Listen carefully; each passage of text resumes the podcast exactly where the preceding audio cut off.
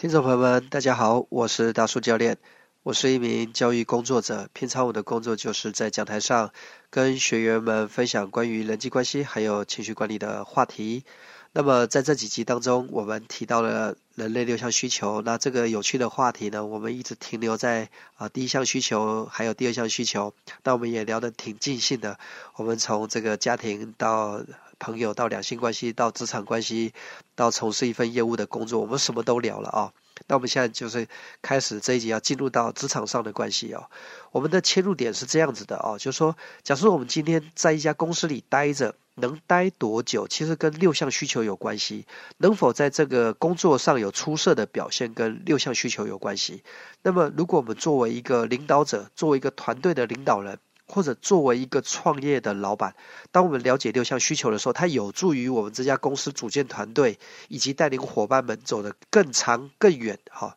啊，带他们飞得更高更远，有一个很大的一个指导的作用。那我们现在就开始来讲啊。首先说，呃，如果我们的公司呢，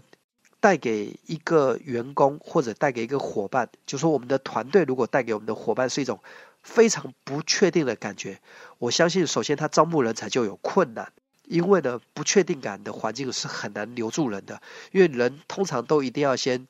呃，有确定感，能够心能够定下来之后，他才会开始去寻求他的下一个需求。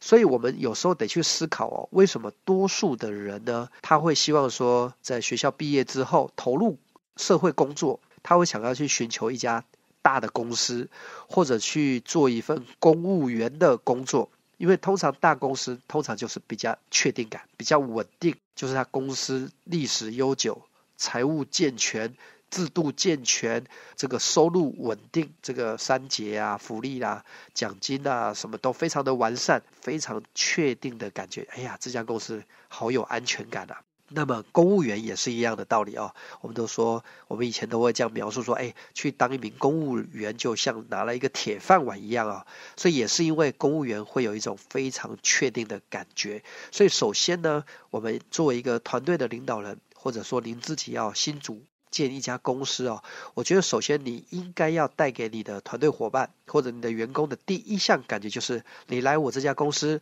你放心，我会给你一个确定感的需求，就是确定你的工资，确定你的保障，确定你的生活，确定你这边工作呢是可以长长久久的。因为我相信没有一个人去想要加入那一家一看起来就快倒闭的公司，一看起来这家公司就基本上风雨飘摇，就好像快不行了。我觉得应该很少人会想要去加入一家。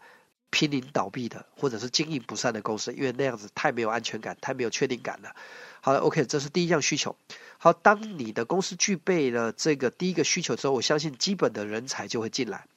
可是呢，如果你的公司只是一昧的让他非常的确定感，非常的多，就是啊制度啦、财务啦、公司啊，啊让他非常的安逸、非常的稳定、非常的确定，那么这一群人他可能会缺乏战斗力。缺乏激情，缺乏成长，因为他这样的环境当中缺乏了不确定感。所以的不确定感就是说，无论这家公司它的基础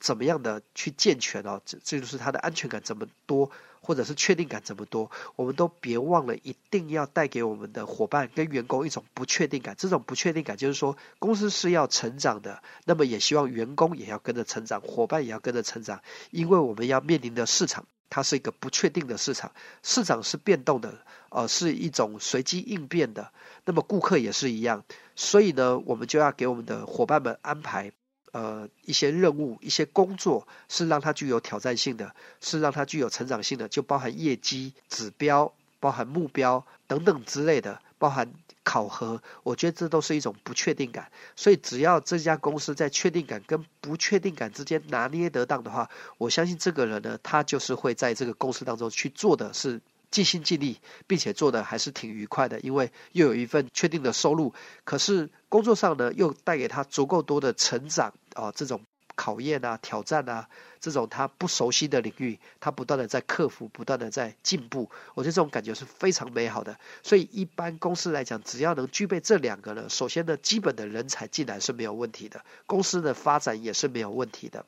但是呢，一家公司的发展往往不是只有这两个条件具备就好，通常在具备这两个条件之后，就会衍生出第三个需求出来。那么第三个需求到底是什么呢？我们就留到下一集接着说喽，